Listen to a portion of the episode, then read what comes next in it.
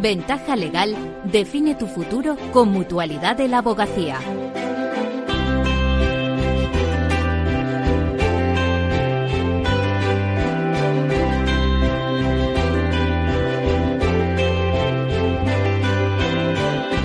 Pues hoy queremos hablar de seguros, de pensiones, de previsión social, longevidad, envejecimiento, ética de la inteligencia y para eso tenemos con nosotros a Fernando Ariza Rodríguez, que es el director general adjunto de la Mutualidad de la Abogacía. Fernando, ¿cómo estamos? Muy bien, muchas gracias. Qué mejor que un doctor en economía, actuarial, matemática, para que nos explique, yo creo que sobre todo en estos momentos, una cosa que, que nos preocupa mucho, si es la economía del envejecimiento. Es decir, nuestra población cada vez tiene más edad, ¿no? Las perspectivas de, de vida es, son mayores y, y, además da la casualidad de que en ventaja legal nos preocupan, siempre lo digo, nuestros pequeños y nuestros mayores. Por lo tanto, tú de eso sabes mucho y quiero saber también que me cuentes la iniciativa que tiene la mutualidad de la abogacía en el tema. Ajá. Muy bien. Pues lo primero que tenemos que poner en, positivo, este gran fenómeno global que tenemos en, en, nuestra sociedad, al fin y al cabo, ¿no? Como es la economía del envejecimiento, tenemos que saber que es uno de los grandes motores de, de la economía, ¿no? que mueve eh, en la Unión Europea cerca del 30% del Producto Interior Bruto y, y cerca de 80 millones de, de, empleos, ¿no? con lo cual, bueno, pues es algo que a priori puede ser positivo. Es positivo también si hacemos un enfoque desde el punto de vista de la persona, y esto a veces se nos olvida, ¿no? pero es, es muy importante. Y desde el punto de vista de la persona, en el sentido de que envejecer es algo positivo, tiene muchas connotaciones negativas en la sociedad, ¿no? Pero, pero son estereotipos, tenemos uh -huh. que rehuir de ellos, ¿no? Porque envejecer es que vivimos más, uh -huh. es que somos más longevos. Uh -huh. y, y, además, esa longevidad es con una esperanza de vida cada vez más sana, con lo cual es algo positivo. ¿no? La calidad de vida es fundamental, ¿eh?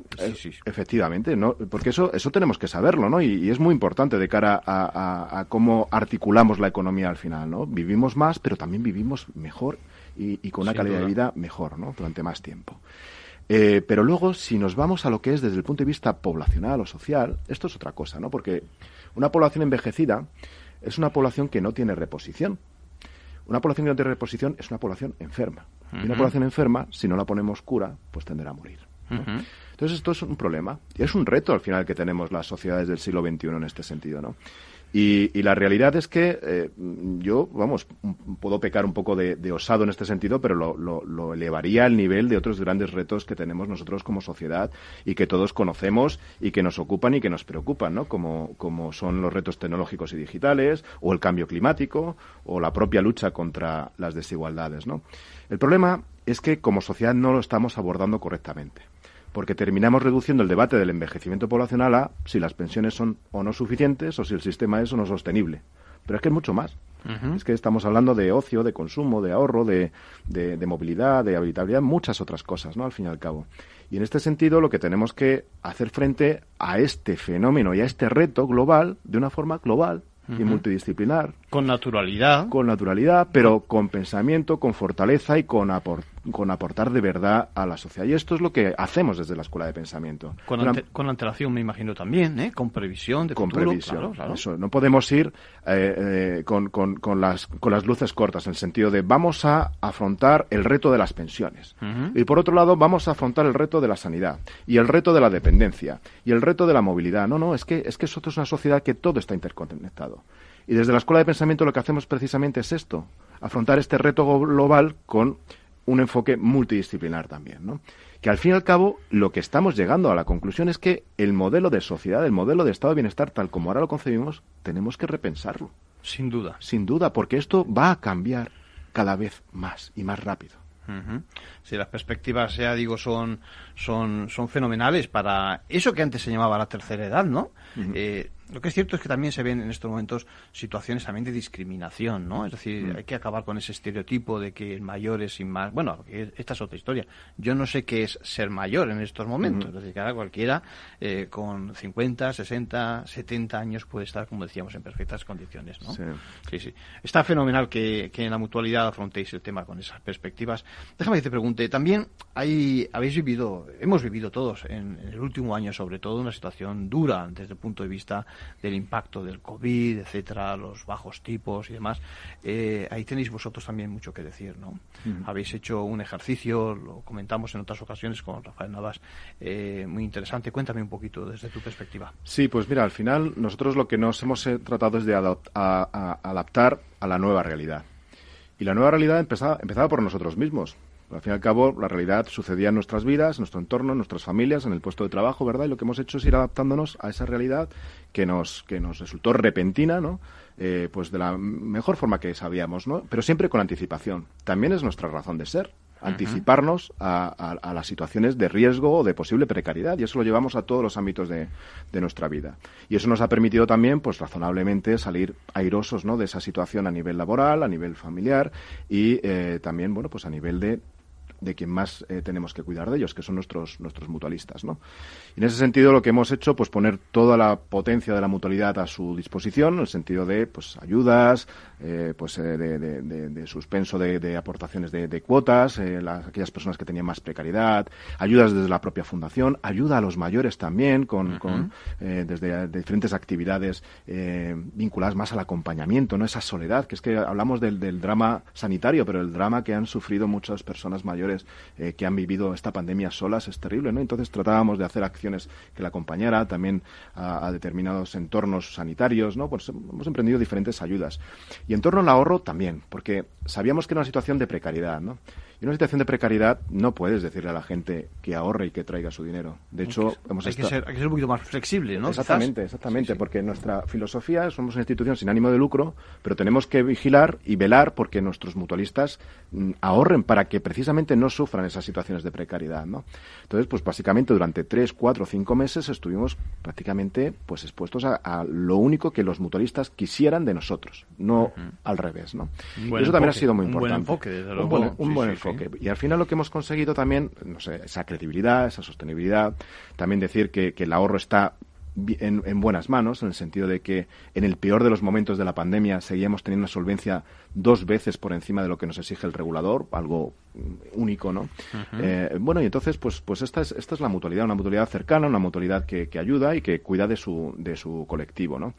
Y en relación al ahorro, pues lo que estamos viendo es que el ahorro se ha acumulado eh, la sociedad se ha acumulado. De hecho, eh, salía unas estadísticas hace, hace muy poquito del Instituto Nacional de Estadística que, decía que el ahorro ha pasado del 8 al 15%, la ah. tasa de ahorro. Es decir, que de cada 1.000 euros que ingresan las familias, 150 se ahorran. ¿Vale? Pero claro, esto desde la mutualidad tenemos eh, la obligación de analizarlo adecuadamente, porque creo que esto es un poco ficticio, ¿no? Dices, joder, que se ha duplicado el ahorro. Bueno, se ha duplicado el ahorro, yo creo que, que tenemos que, que ver tres, tres claves, ¿no? Una, que ese ahorro se ha duplicado muchas veces porque no nos han dejado consumir.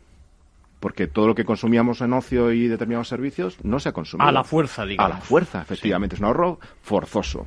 El ahorro forzoso está esperando a que nos abra la puerta para, para volver a consumir. Tiene miedo. Ese ahorro, evidentemente, tiene miedo. Esa es ¿eh? otra clave. El ahorro miedoso. Es un ahorro miedoso. Un ahorro que se ha acumulado en las cuentas corrientes y en depósitos incluso lo que llamo yo debajo del colchón y es que es una realidad. Donde donde no hace nada. Donde no hace donde no hace nada. vamos, efectivamente pero es el ahorro miedoso que se ha acumulado y además la tasa de ahorro media evidentemente se ha duplicado pero es que hay muchas familias que no han podido ahorrar nada. No que no hayan podido ahorrar nada, que han pasado situaciones de verdadera precariedad. Esa es la otra cara, sí. Esa es la otra cara. Y ahí está la acción que quiere emprender la Mutualidad de Abogacía en cuanto a la conciencia social, no solo para sus mutualistas, sino a nivel social, con ese observatorio del ahorro familiar, ¿no?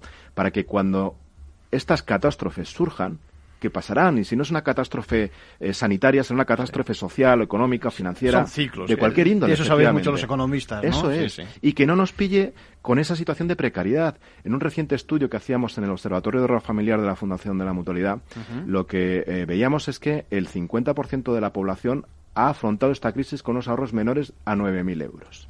Y lo que es más dramático, el 20% con ahorros menores a 800 euros. Bueno. La situación de precariedad es obvia. Lo que estamos viendo no debería sorprendernos. Lo que tenemos que velar como sociedad, como institución, la mutualidad sin ánimo de lucro, los gobiernos, los propios ciudadanos, es que eso no vuelva a ocurrir. Y eso es una situación que nos exige el repensarnos de nuevo qué es lo que estamos haciendo. Eh, interesante, muy interesante esta, esta lectura, yo diría garante ¿eh? de, de, la mutualidad. Bueno, cambiando un poquito de tema, es decir, eh, vuestro modelo es un modelo de capitalización individual. donde cada uno, lo hemos dicho en otras ocasiones, se hace su traje a medida. Eso en combinación con, bueno, pues con lo, más habitual por ahí fuera, déjame que lo diga, es decir, el modelo que, del que está detrás del Pacto de Toledo, etcétera, etcétera, ¿cómo encaja? ¿Qué perspectiva veis vosotros en ese sentido? Sí, bueno, nosotros eh, efectivamente somos una institución mm, regulada bajo la normativa aseguradora. Esa normativa no permite esas, esas fórmulas de reparto, que es la habitual de, de, los sistemas públicos, ¿no? Eh, y por tanto, pues nosotros eh, lo que ofrecemos a nuestros mutualistas de forma obligatoria, aquellos que son alternativos al RETA, y de forma voluntaria, aquel que quiera complementar, eh, tanto abogados, licenciados como, como familiares, ¿no? Esto hay que repetirlo, perdona. Vamos a repetirlo que es muy interesante. Es decir, estamos hablando de abogados que ejerzan por cuenta propia, estamos hablando de aquel que ejerza por cuenta ajena, cualquier asalariado, esté en cualquier empresa, ¿no? Exacto. Hablamos también, decíamos, de funcionarios, ¿no? Me imagino, ¿no? Absolutamente. Y por otra parte, nuestros familiares, ¿no? ahí podemos llegar hasta casi donde Exactamente. A ver, la, al fin y al cabo, la razón de ser de la mutualidad es proteger al colectivo de la abogacía en situaciones de precariedad. Precariedad a la jubilación, al fallecimiento, a la falta de un familiar, a la invalidez, etcétera. Y para eso lo articulamos a través del seguro. ¿no? ¿A quién le ofrecemos esto? Pues de forma obligatoria a aquellos que ejercen la profesión por cuenta propia y nos utilizan en lugar de utilizar el, RETA, ¿no? el régimen público, de forma obligatoria tienen que cotizar a la mutualidad para que luego nosotros seamos quienes le den esa prestación en forma de capitalización individual. Y por otro lado, eh, puede cualquier abogado, cualquier licenciado en Derecho, cualquier profesión relacionada con la actividad jurídica incluso y los familiares de todos ellos, porque al fin y al cabo lo que protegemos es la actividad jurídica de sus profesionales, ¿no? Y esa es la razón de ser de la, de la mutualidad. Esos son bienvenidos a la mutualidad. De hecho, de los 10.000 millones de euros que tenemos gestionados, eh, la mitad son destinados a la capitalización individual vinculado a la alternatividad al, al régimen público, ¿vale? Para los abogados por cuenta propia y el resto, 5.000 millones de euros ya, son destinados a aquellos que confían en la mutualidad para traer sus ahorros de forma voluntaria. Esto también es muy, muy potente, ¿no? Fernando Ariza Rodríguez, premiado ya en diferentes ocasiones. Yo creo que ha sido muy claro tu exposición. Yo creo que nos animas a que apostemos por el régimen de la, de la mutualidad eh, y vamos a tener que, bueno, pues que darle luz a alguna de estas acciones que tenéis eh, en breve también. Muchas gracias por pasar por Ventaja Legal y por Capital Radio. Nada, muchas gracias a vosotros, un placer.